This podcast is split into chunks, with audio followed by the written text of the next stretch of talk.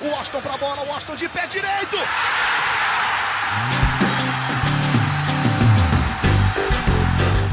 Está entrando no ar o podcast. Sabe de quem?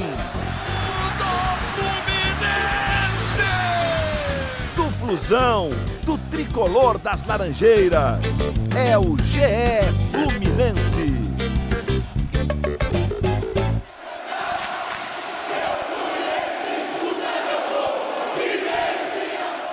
Você que se liga no Globoesporte.com, tá ligado também no GE Fluminense, podcast completamente pensado e dedicado para você, torcedor tricolor que tá sempre com a gente, abraçando aqui o nosso projeto. Eu sou Igor Rodrigues, que prazer, que prazer que eu tô estar de volta hoje aqui nesse podcast, não só pela companhia do torcedor do Fluminense aqui no Globoesporte.com, barra podcast, pelo Spotify, pelos aplicativos do Google e da Apple, mas é porque eu tenho dois motivos que me deixam ainda mais feliz. Primeiro, que o episódio de hoje é especial. Especial porque a gente vai relembrar, vamos aqui testar nossa memória e relembrar um título marcante do Fluminense no século, que é aquele Campeonato Carioca, o título Carioca de 2005, que completa, se você fizer conta, se for bom de matemática do outro lado, completa 15 anos. Agora em 2020, chegamos na semana que está completando os 15 anos. Legal demais a gente poder relembrar, a galera mais nova até começar a entender o que, era o Fluminense antes, como é que mudou, os jogadores da época e tudo mais, o pessoal da antiga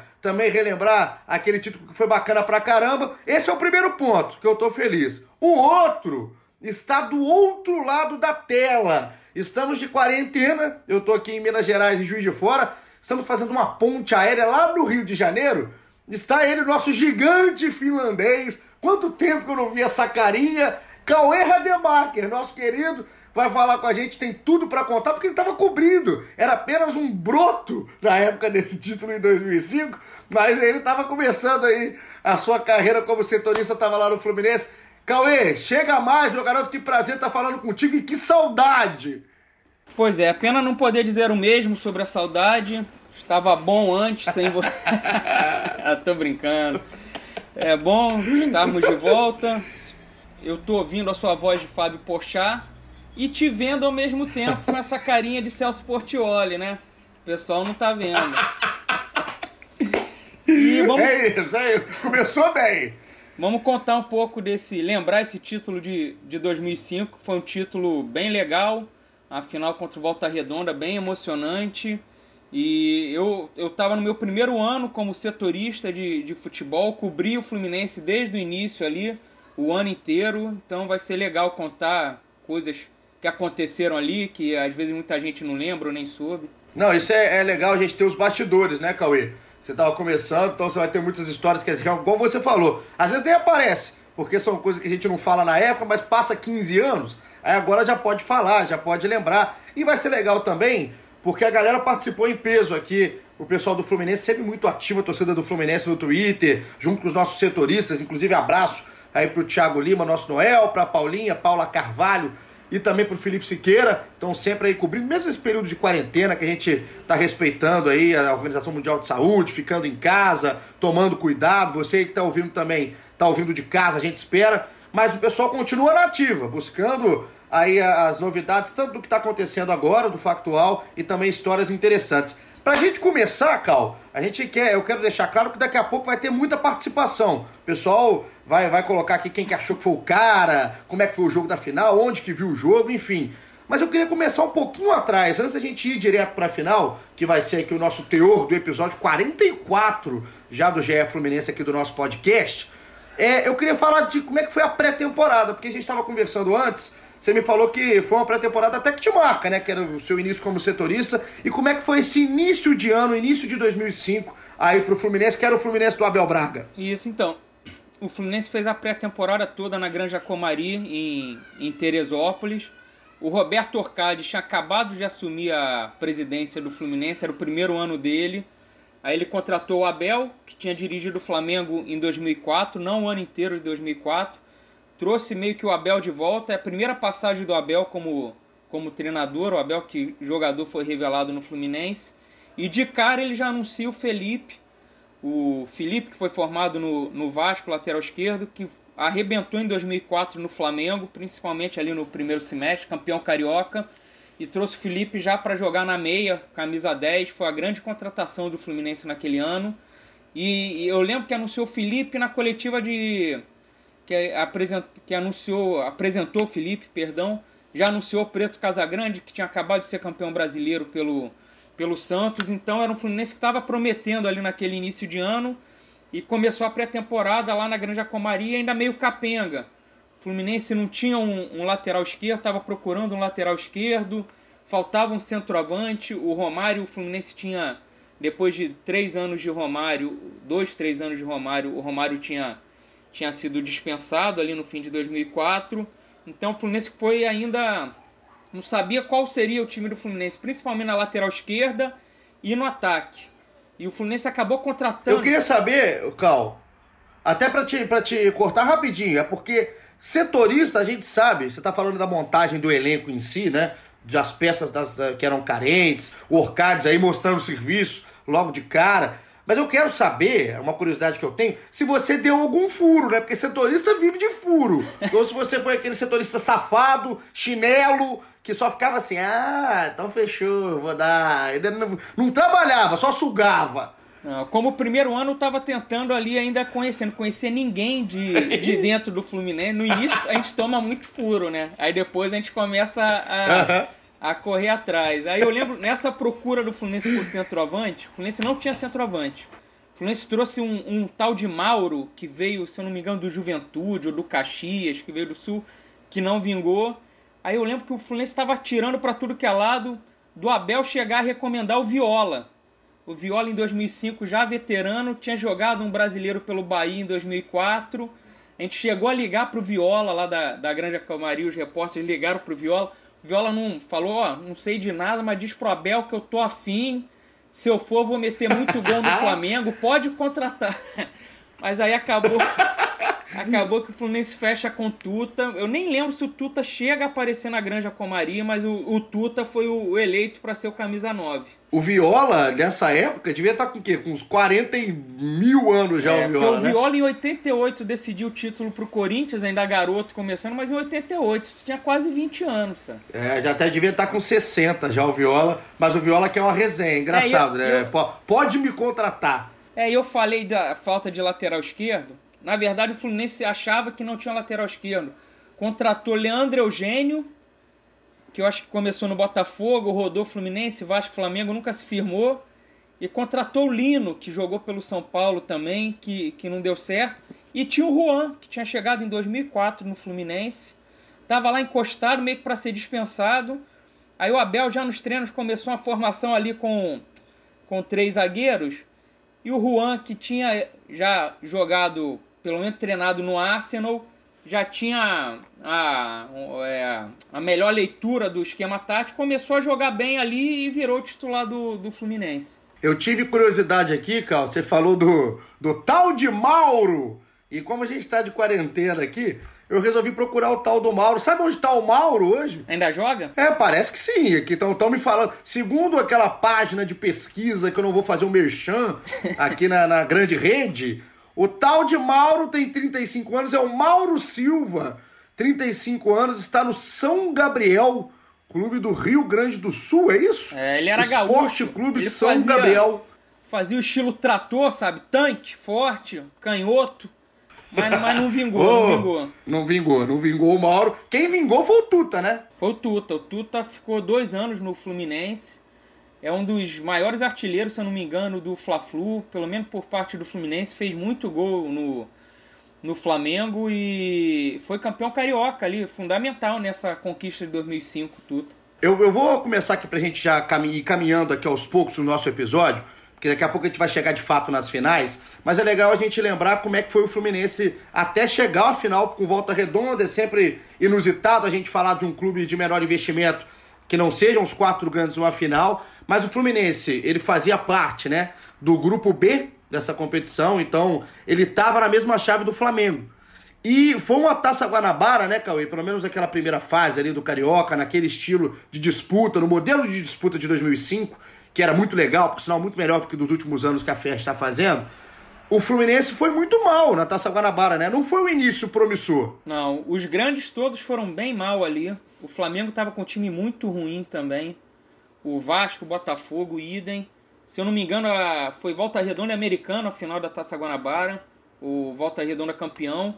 O Abel quase cai, porque o Fluminense estava muito mal nesse começo e prometia muito o time, o time não, não acertava.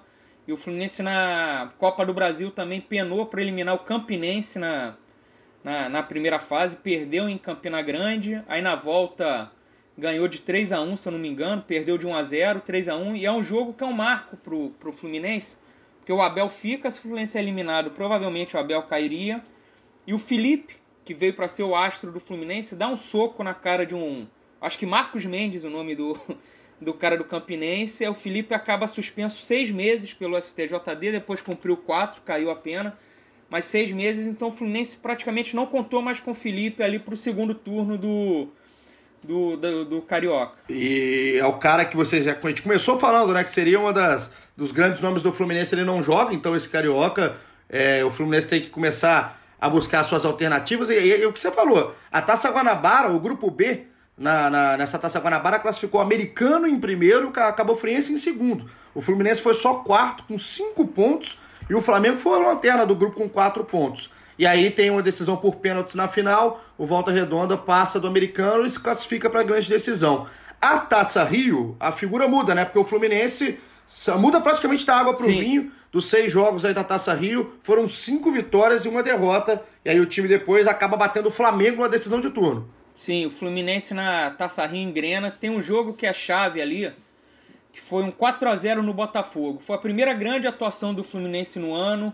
Até durante a semana daquele jogo teve polêmica, porque o, os atletas pelo menos do Fluminense, estavam querendo defender o Felipe, achava a pena de seis meses muito alta. E o Scheid, que era zagueiro do Botafogo, que foi revelado no Grêmio, tinha dado uma declaração que achava justa a pena, que o Felipe o que fez foi uma agressão, um soco na cara, merecia pagar mesmo.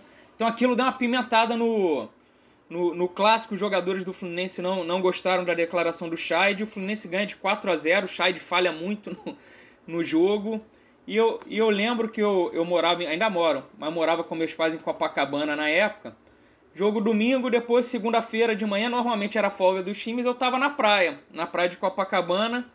E eu sempre encontrava na praia o Leomir, auxiliar do Abel, auxiliar até hoje, jogador do Fluminense, tricampeão carioca, brasileiro. Sim. Eu lembro de encontrar, conversava um pouco com ele e dele falar: pô, vamos torcer para esse jogo ser, ser um jogo da mudança, um jogo chave, porque foi 4 a 0 o Fluminense jogou muito bem e realmente o Fluminense ali engrenou e, e foi campeão do segundo turno. E são, são jogos que a gente vai lembrando, eu estava olhando a campanha, né? A gente estava produzindo aqui o, o episódio, porque foi ideia do Cauê, inclusive, da gente relembrar justamente esse título de 2005, que é muito marcante para o Fluminense. Eu acho que a torcida lembra com muito carinho, principalmente pelo que foi o jogo decisivo, o modo como terminou, o modo como a taça acabou nas, nas Laranjeiras. E eu tava lembrando o time, Cauê. Vou trazer aqui para você que está escutando o nosso podcast, você que é torcedor, aquele saudosista.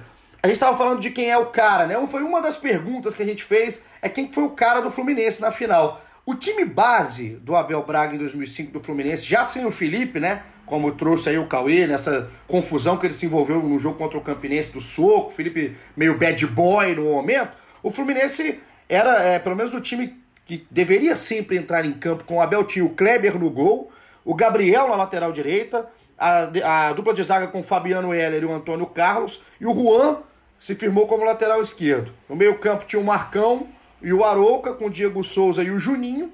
E o ataque era o Leandro, o Leandro Guerreiro, né?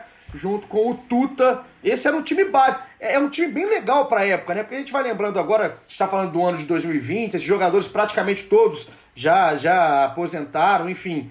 É, mas na época, pro time do contexto da época, era um time bem forte, né, Cauê? Era um time forte e que teve alguns jogadores ali no, jogando muito. Para mim, os melhores jogadores daquele ano, o Gabriel, lateral direito, que ele fez muito gol. Ele virou ali em 2005 mesmo, se eu não me engano, o lateral direito que mais fez gol na história do Fluminense. Eu fiz essa matéria na época. E o, e o Leandro. O Leandro encaixou muito bem nesse time. Era um cara que a torcida adorava o Leandro. Ele, ele não era de fazer muitos gols, mas dava assistência, ele corria, ele marcava voltava para fechar o, o meio-campo. Vamos dizer, era um jogador moderno já naquela época. E tinha o Marcão, na verdade, ele jogava meio que de líbero. O Abel botava o Marcão meio como um terceiro zagueiro. E isso liberava muito o Gabriel e o Juan. O Juan era um cara que atacava muito, dava muito assistência, sofria pênalti. E tinha no meio-campo o Aroco e o Diego Souza jogando muita bola também. O Diego Souza de volante, depois foi virando meia, centroavante, mas o Diego Souza de volante. E o, o, Tuta era o artilheiro do time, fazia os gols. E esse Juninho, que era um cara que, se eu não me engano, veio do Atlético Mineiro, meia, que fazia ali o feijão com arroz, não era brilhante, mas é, não comprometia também, dava ritmo ali, era um cara rápido, puxava contra-ataque. Então foi um time que, que encaixou muito ali foi campeão carioca, quase campeão da Copa do Brasil, perdeu a final, muito desfalcado ali pro, pro Paulista, e fez um brasileiro que só passocou na reta final, chegou a brigar pelo título e tudo. Então vamos direto para essa final, né? Que é, a gente está aqui por isso, para falar do que foi a decisão. E o primeiro jogo, a gente também, quando fala de time pequeno, né? A gente, fala, a gente chama pequeno aqui com o maior carinho, não é? Menosprezando o Volta Redonda e os demais do interior do Rio de Janeiro. Mas o, o, o, Volta Redonda tinha um time bem legal. Parece que esse time, né, Cauê, foi montado para jogar só no Volta Redonda, porque ninguém deu certo, praticamente. Não, tinha o Túlio, né? O Túlio era o grande chamariz Sim. ali do, do time, fazendo os gols dele, provocando. O técnico era o Dário Lourenço, que depois o Vasco pegou. foi muito mal no Vasco. O Vasco quase caiu em 2005. O Dário acabou demitido, foi o Renato Gaúcho depois. Mas era, era, um, era um treinador que provocava, armou bem esse time do Volta Redonda e desde o segundo turno ele estava provocando o Abel. Falando que o Abel era um treinador comum, que não era nada demais. Eu não sei de onde ele conseguiu. E o Abel ficava pô, pé da vida com, com, com o Dário nas coletivas, era engraçado. E era um time que tinha o Fábio no ataque, o Fábio depois jogou no Botafogo, o Glauber, que era um canhotinho, Adriano Felício, era um time com. Tinha um alemão na zaga, se eu não, se eu não me engano. Tinha, tinha. Joilson, que jogou no Botafogo, ou Jonilson, agora, ou os dois. É o Jonilson, né? O volante, é o Jonilson. Jonilson, né? Botafogo e Cruzeiro, Era ele. se não me engano. Esse, esse, esse time, esse time do Volta Redonda, deu trabalho, cara. Se você não lembra do primeiro jogo, o, o Fluminense perdeu o primeiro jogo por 4 a 3 é, E assim, é engraçado o roteiro desse jogo, né, Cal? Porque começa o jogo no Maracanã com o Fluminense fazendo 2 a 0 Um gol Isso. do Preto, um gol contra do Volta Redonda, não vou lembrar de quem agora, mas um gol contra.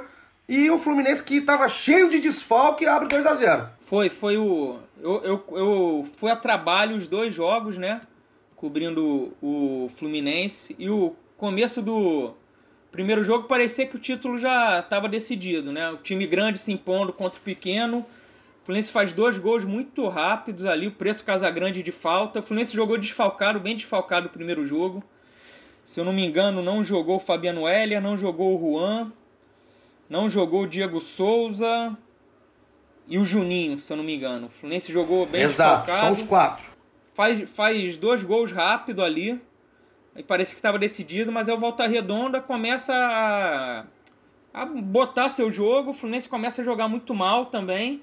Volta Redonda envolve completamente o Fluminense, vira nos para 4 a 2 e no finzinho do jogo o Leandro cruza a bola e o Tuta diminui de cabeça para para 4 a 3. É o Túlio faz o último gol do Volta Redonda, essa que talvez você falou do Adriano Felício, né, um jogador que não tem tanta grife, mas deve ter sido a maior atuação da carreira do Adriano Felício. Ele jogou aqui no Tupim, Juiz de Fora, o Felício também, ele chegou a vir para cá. E nesse jogo jogou demais, ele fez dois, o Léo Guerra fez o primeiro gol do Volta Redonda, e aí, esse gol do Tuta, a gente não fala tanto, né? É 4 a 3 mas esse gol do Tuta importantíssimo, porque ele deixou o Fluminense vivo numa decisão e fez o time chegar com um pouco menos de pressão para o jogo de volta. Esse jogo da volta foi no dia 17 de abril de 2005. A gente está gravando isso aqui na quarta-feira, o episódio vai na sexta, exatamente 15 anos depois, Cal. E a gente começa agora de fato a entrar e colocar a galera aqui no papo. Foi. Porque esse dia marca, é muito marcante, né, pro torcedor do Fluminense que foi ao Maracanã. Maracanã com mais de 60, mais de 70 mil pessoas, mais de 60 mil pagantes, mais de 70 mil presentes. E um Fluminense que, no início do jogo, logo no início do jogo, acaba tomando um gol, um gol do Fábio, né? O Fábio que estava é, entrando nesse time do Volta Redonda, faz um gol com nove minutos. Então o que já estava ruim, piorou. E a bola tocada na frente, olha, o Fábio saiu, chutou, é gol! Gol!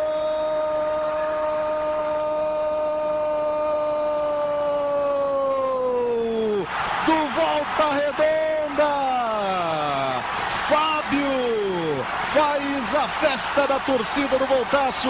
É a festa do interior que toma conta do Maracanã. Tudo dando certo para Volta Redonda. O Fábio que entrou no lugar do Léo Guerra com febre, gripado, entrou ali no buraco da defesa do Fluminense e mandou no canto sem chance para o Kleber. O Fábio fazia os gols e saía comemorando dizendo eu sou F. Não quero falar o palavrão aqui, né? Era o Fábio, eu sou F. então o Fábio foi F. O, o, realmente foi F. Um gol aos 9 minutos. Agora eu queria entender, você que estava na cobertura do jogo, esse jogo da volta, o Fluminense já estava aí com o seu, com o seu time completo, né? O seu time. Tinha, a gente tá falando já sem o Felipe, Sim. mas com o que tinha de melhor em campo aí pro Abel. O que, que aconteceu nesse jogo na questão do, do, Você acha que é nervosismo do Fluminense pelo que aconteceu no primeiro jogo? Porque não encaixou no primeiro tempo, né? Não. O primeiro jogo o Fluminense jogou, ó. Eu abri aqui a escalação. Jogou o Igor na zaga, no lugar do, do Fabiano Hélio. O Igor não era um zagueiro confiável, que veio do Atlético Paranaense. Jogou o Lino na lateral esquerda, no lugar do Juan.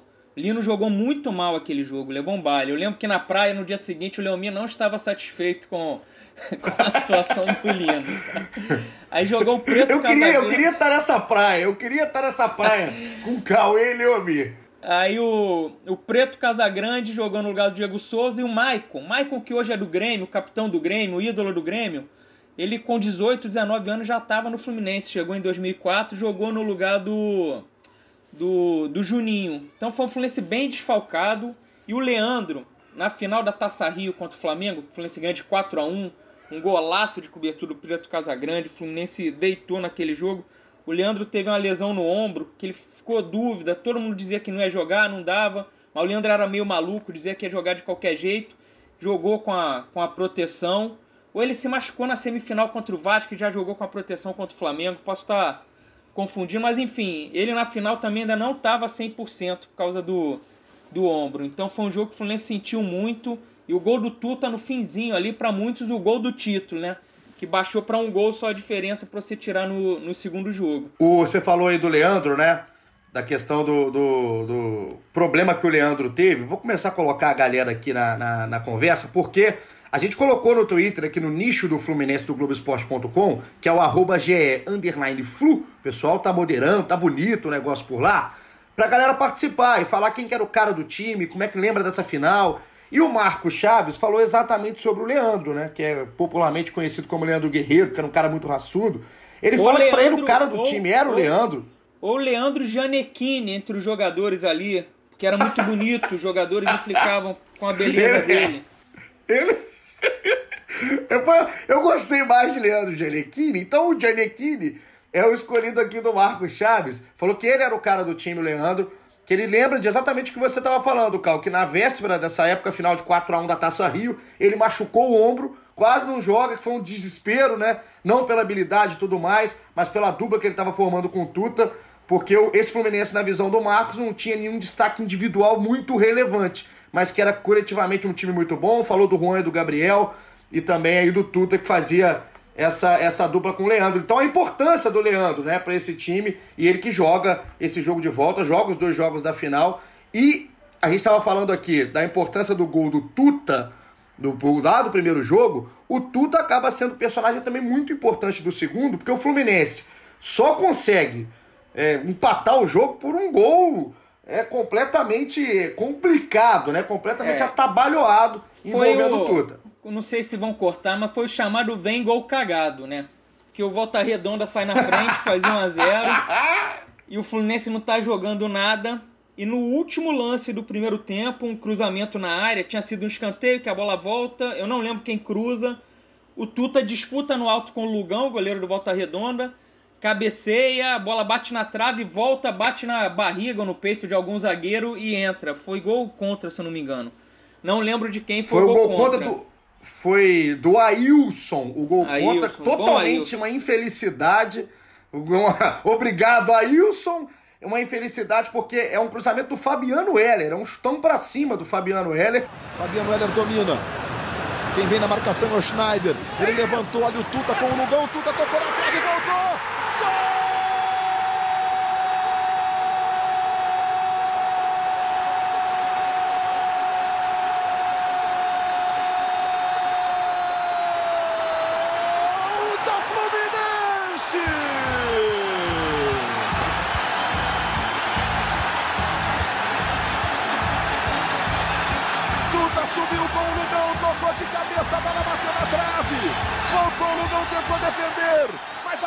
A bola foi pro fundo da rede, entrou. E agora, vamos falar a verdade aqui.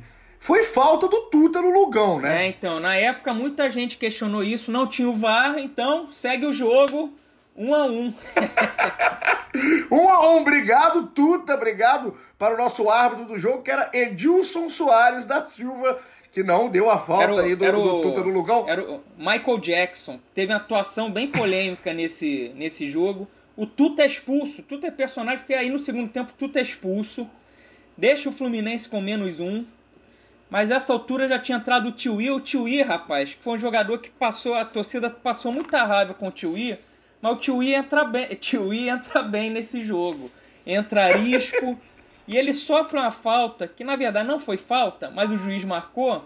E como o cara já tinha amarelo, o Maciel, se eu não me engano, lateral esquerdo do, do Volta Redonda, o Michael Jackson expulsa o, o Maciel e se eu, não, se eu não estou enganado, na sequência, a falta que o Juan bate, o Marcão empata de cabeça, aos 22 minutos. É, você, é, você é uma memória de elefante de Cauê, porque é exatamente isso. A minutagem com 22 minutos é o gol do Marcão.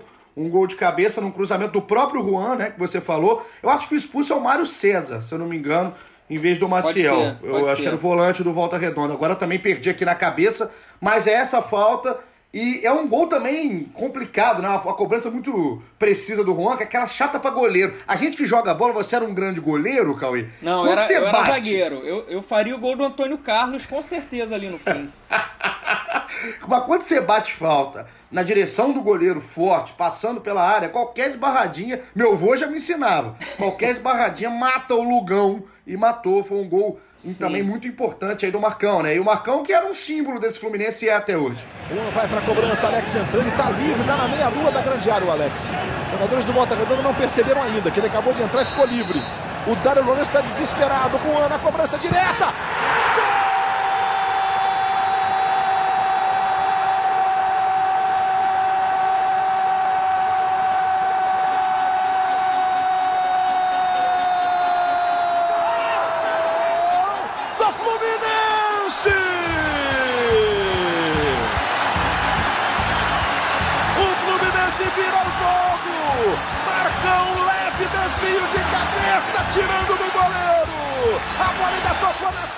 Marcou em 2002 na final do Carioca, já tinha feito gol na final. Aí a segunda final de Carioca dele, ele faz gol também contra o Volta Redonda, vira o jogo. E ali era um massacre do Fluminense. Segundo tempo, Volta Redonda praticamente não ataca. Eu acho que perde uma chance só quando estava 2 a 1 O Fluminense pressiona, pressiona, pressiona. Entrou o Alex Fidelinho também no, no segundo tempo. O Abel botou o time todo no, no ataque. E eu lembro que o terceiro gol, o gol do Antônio Carlos, já foi um momento 2 a 1 levava o jogo para os pênaltis. Então a imprensa já estava descendo toda do da tribuna de imprensa para ir para baixo para assistir do gramado a disputa de pênaltis. Na época você podia entrar e ficar na beira do campo ali assistindo a disputa de pênaltis. Aí eu lembro que o Alexandre Bittencourt, que hoje é assessor de novo do, do Fluminense, era o assessor do futebol, ele tá descendo já, aí eu seguro ele, falo, espera, espera esse último ataque. Era a hora que o Leandro pega a bola. Então todo mundo já tinha descido, aí ficou eu e o Alexandre. Aí é a hora que o Leandro cruza e o Antônio Carlos faz aquele gol, quando ele cabeceia, ninguém sabe para onde a bola tá indo. O Maracanã não entendeu para onde aquela bola ia. O Antônio Carlos, se você rever a cena, ele, ele cabeceia e sai procurando para onde a bola tá indo. Ele também não acreditava Todo torto, né? Todo torto um gol louco, aí sai o gol. Aí eu lembro que o pessoal da comissão técnica do Fluminense, que tinha acabado de descer também, tava o Ricardo Henrique, preparador físico, o Alexandre Mendes, que hoje trabalha com o Renato, tinha uma galera. Os caras sobem sem entender nada, porque ouvem, escutam o barulho do gol. Eu lembro do Ricardo Henrique, preparador, me, me balançando assim: quem fez o gol? Quem fez o gol? E eu, eu até falo Antônio Carlos, não estava entendendo direito o que tinha acontecido. A gente desce e quando chega no gramado, o juiz encerra o jogo e, e entra no grau. Na época, todo mundo entrava no campo para fazer entrevista, tudo. Era, essa época era boa de trabalhar. Hoje em dia você não chega nem perto dos caras. Mas aí, pra gente colocar o que foi essa festa, e aí eu, eu, eu, a gente fica muito feliz, né, Cauê? Da participação da galera, porque é muito bom ver como cada um reagiu a esse gol maluco do Antônio Carlos, completamente maluco esse gol do Antônio Carlos, um gol aos 47 já do segundo tempo. Final mesmo, é o gol que do título, porque o 4 a 3 no primeiro jogo com 2 a 1 ia para pênalti, mas aí o Antônio Carlos faz o que fez, ele não lembra, eu tenho certeza que ele não entendeu o que ele estava fazendo. E vamos começar a colocar como é que o pessoal viu. Aqui a Laila, ela falou que tinha 6 anos na época. Foi o jogo e a campanha que fez a Laila amar o tricolor e escolher o time para o resto da vida numa família repleta de rivais. Então foi feliz. A pequena Laila, na a época Laila tinha apenas 6 é... anos. É, é assíduo aí do nosso podcast. Mandar um beijo aí, tá sempre sempre ouvindo a gente, participando. Um beijo pra Laila, que se eu sou bom de conta, se tinha seis, entregou a idade, que tem 21. A Laila ainda é uma pessoa muito jovem aqui no nosso ano de 2020. Um beijo pra Laila. Aqui o Otávio Frederico, esse eu gostei. O Otávio viu a final na estrada, parando pra comer. Tava na broca, tava na broca, tava. Ele falou que na hora que ele parou, tava 1x0 pro Volta Redonda. E na visão, agora que você que tá contigo, na visão dele, o cara desse time ele acha que era o Carlos Alberto. ô, Otávio, Carlos Alberto já tinha saído e volta em 2007. Pode ter confundido Carlos Alberto com o Antônio Carlos. O nome é. Pode ser. É meio. Tem Carlos, tem A no outro nome, pode ter sido boa, essa jogada boa, aí. Tem Carlos. Você demorou a pensar que os dois tinham Carlos, né? Gostei da sua rapidez de raciocínio. E ah, talvez o alimento que o Otávio comeu na estrada tenha mexido com a cabeça dele. Um abraço pro Otávio. Não era o Carlos Alberto, mas vamos ficar de Antônio Carlos. Agora, o Yuri Lobato. Um abraço também pro Yuri, que começou a rir. Que já, ele já começa rindo. Ele falou que viu o jogo num botequim do lado da casa com o pai dele, que o dono comemorou tanto que o Yuri tomou até um banho de cerveja. Foi todo imundo pra casa, mas todo feliz. Aí um abraço pro Yuri, pro pai também, que tá escutando a gente aqui no GF Fluminense. O Carlos Emílio falou que na hora do gol do Antônio Carlos ele se desequilibrou, caiu e quase foi pisoteado. Mas que o amigo dele aqui, deixa eu ver quem é, o Fábio Botelho, salvou. Perguntou aqui pro Fábio, marcou o Fábio, sabe, no Twitter. Perguntou se o Fábio lembra. O Fábio deve lembrar, né? A gente não esquece das cagadas dos amigos. Deixa eu ver a cara do o Carlos Emílio, Cauê, que ele falou que quase desequilibrou tá com a foto da família dele linda aqui. Um abraço para toda a família do Carlos. Ele é mais cheinho, né? Se ele caísse, ia dar problema no Maracanã. Ainda mais aquele Maracanã antigo que não tinha toda a segurança do, do, do Maracanã atual, né? Ficou mais chato, mas mais não seguro. Tinha, não tinha todo o aparato. Então, tem graças o, a Deus, tem o, o, o Robinho Barros aqui. Estava em casa com meu pai. Na hora do gol do Antônio Carlos, fiquei sem acreditar. O primeiro jogo eu vi na minha avó e acho que dei azar. É, tava, tava ruim. Salgou lá na casa dela. O segundo jogo ele viu em casa com o pai que tinha dado sorte o resto do campeonato. Maravilha. Aqui vamos para mais um Emerson Folinho. É um, gostei do sobrenome do Emerson, um abraço. Ele que é surfista, que tá na foto, falou que tinha 9 anos na época, então nas contas hoje tem 24. e foi o primeiro título do Fluminense que ele realmente viu, que ele não se lembra dos títulos anteriores. Assistiu com o avô e com o pai em casa falou aqui que comemorou o gol do Antônio Carlos saindo da avenida, predominantemente flamenguista, pulando e gritando com a bandeira do Fluminense. Aí é marcante, né? Rir da cara do rival é gostoso. Né? O Emerson lembra, um abraço pra ele. E mais um? Tem mais um aí, Cal? Dá tempo, dá tempo. Aqui o. Então quem? Pô, o escolhe Lucas aí. Oliveira que mandou. Estava no Maracanã antigo e vi essa final com a minha família. Tinha uma camisa autografada pelo Leandro. Para mim, o Leandro, grande nome daquele time ali, os torcedores. Uma pena no fim do ano ele ter saído. Ele queria ficar, mas a diretoria na época não não conseguiu segurar o Leandro. O Leandro foi pro São Paulo, foi campeão pelo São Paulo. O, o agora, eu tava lembrando, você tava falando quando você falava do Leandro, que eu também acho, eu votaria no Leandro, né? A pergunta que a gente fez pra galera de quem era o cara, o meu seria o Leandro também. Só que a gente tem participação de amigo nosso aqui, do nosso produtor da Globo, que tá sempre ligado junto com o Fluminense, que é Edgar Maciel de Sá nosso grande companheiro. Tá magro o Edgar na, na, quarentena, você ficou sabendo, Cauê? Tá, tá magro, cara. Tá. Deve estar tá de dieta, né? né? Tá sempre na dietinha, né? tá. né? Só come, só come folha, não pede um Ele, ele é mais de linhaça, né? Nada, nunca comeu um cachorro quente. Ele é mais da linhaça e tudo mais. O Edgar, ele mandou aqui, vai participar com a gente agora. A gente sempre agradece a participação de todo mundo, porque ele gostou da ideia dessa, da, de relembrar 2005. O Edgar também acompanhando essa campanha vitoriosa do Fluminense. E ele tem uma opinião contrária à nossa, mas um cara também que a gente já falou dele aqui. Vamos ver quem o Edgar achava o cara desse Fluminense em 2005. Fala Igor, fala Cauê. Beleza, meus amigos? Seguinte, falando um pouquinho dessa decisão de 2005, 30 título carioca do Fluminense. É, um, dois jogos muito disputados contra o Volta Redonda. O primeiro nome que vem na minha cabeça, por mais que o Antônio Carlos tenha feito aquele gol decisivo, é o do Tuta. Um atacante que teve um 2005 muito bom, né? 33 gols naquela temporada. E dois desses gols foram marcados em momentos chaves desses confrontos contra o Volta Redonda. No primeiro jogo, o Fluminense saiu na frente, abriu 2 a 0 muito rápido. O Volta Redonda virou para 4 a 2 e no finalzinho do jogo, o Tuta fez um gol de cabeça que manteve viva a esperança da torcida tricolor. Na época, muita gente falava que esse tinha sido o gol eh, do título, né? Brincava. E de fato foi um gol é, muito importante é, para o segundo jogo, quando o Volta Redonda saiu na frente, né? aumentando ainda mais a sua vantagem. E novamente o Tuta fez um gol é, chave para a partida, o gol do, de empate em 1 a 1 no finalzinho do primeiro tempo, levando mais tranquilidade para o intervalo, para o Fluminense conseguir virar e abrir 3 a 1 no segundo tempo para garantir aquele título. Então, o nome daquela decisão, na minha opinião, foi o Tuta. Valeu, galera. Grande abraço. Então, Edgar ficou de Tuta. Tuta, nome marcante aí dessa, dessa decisão.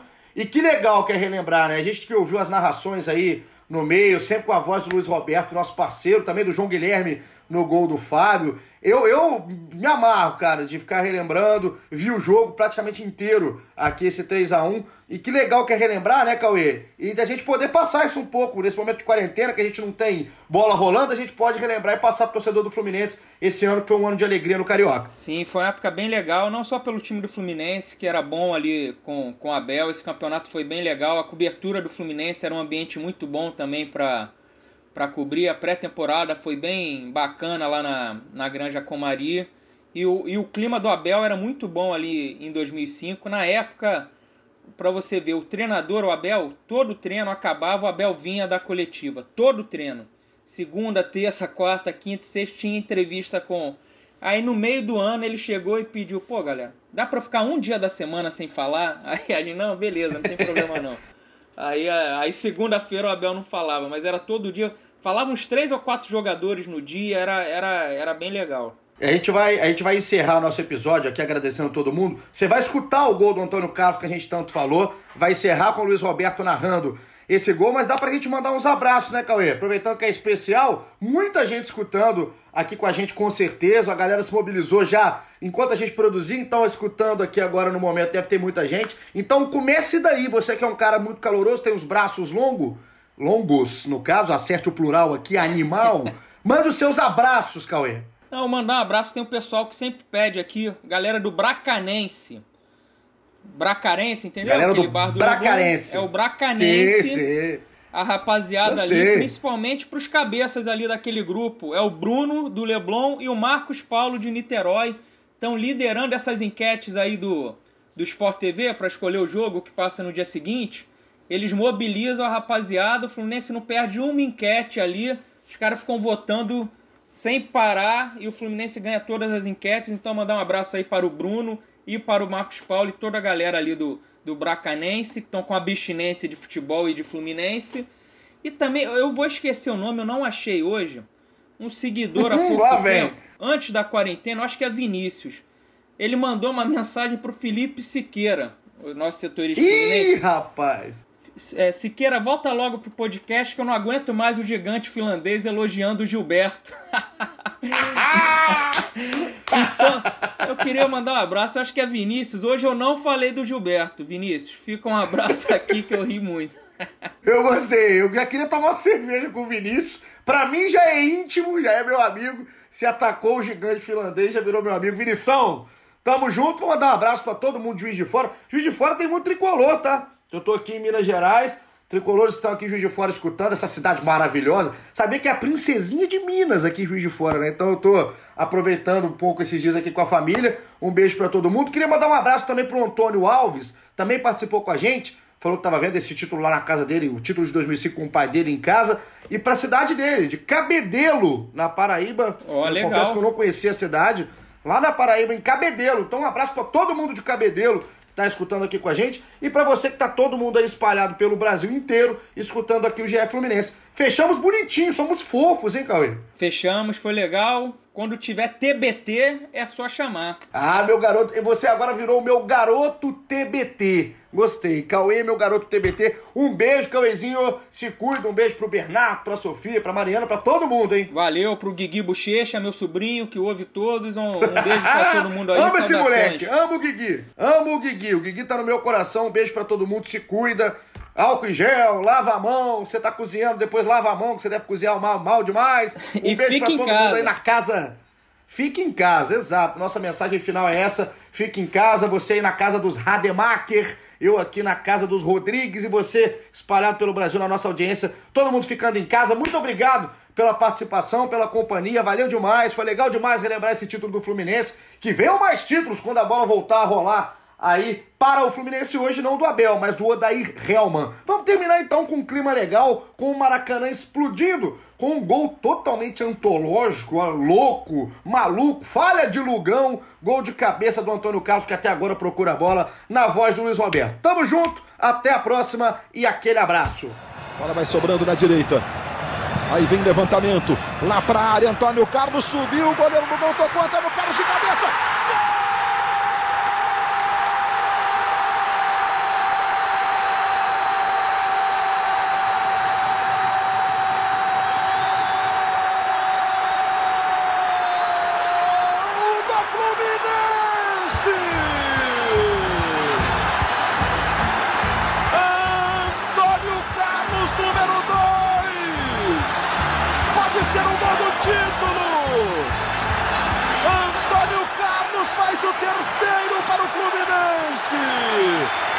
Ele ficou no ataque, todo mundo acompanhando. Lugão saiu, Antônio Carlos meio que sem querer ficou procurando e achou dentro do gol. 47 minutos e 40.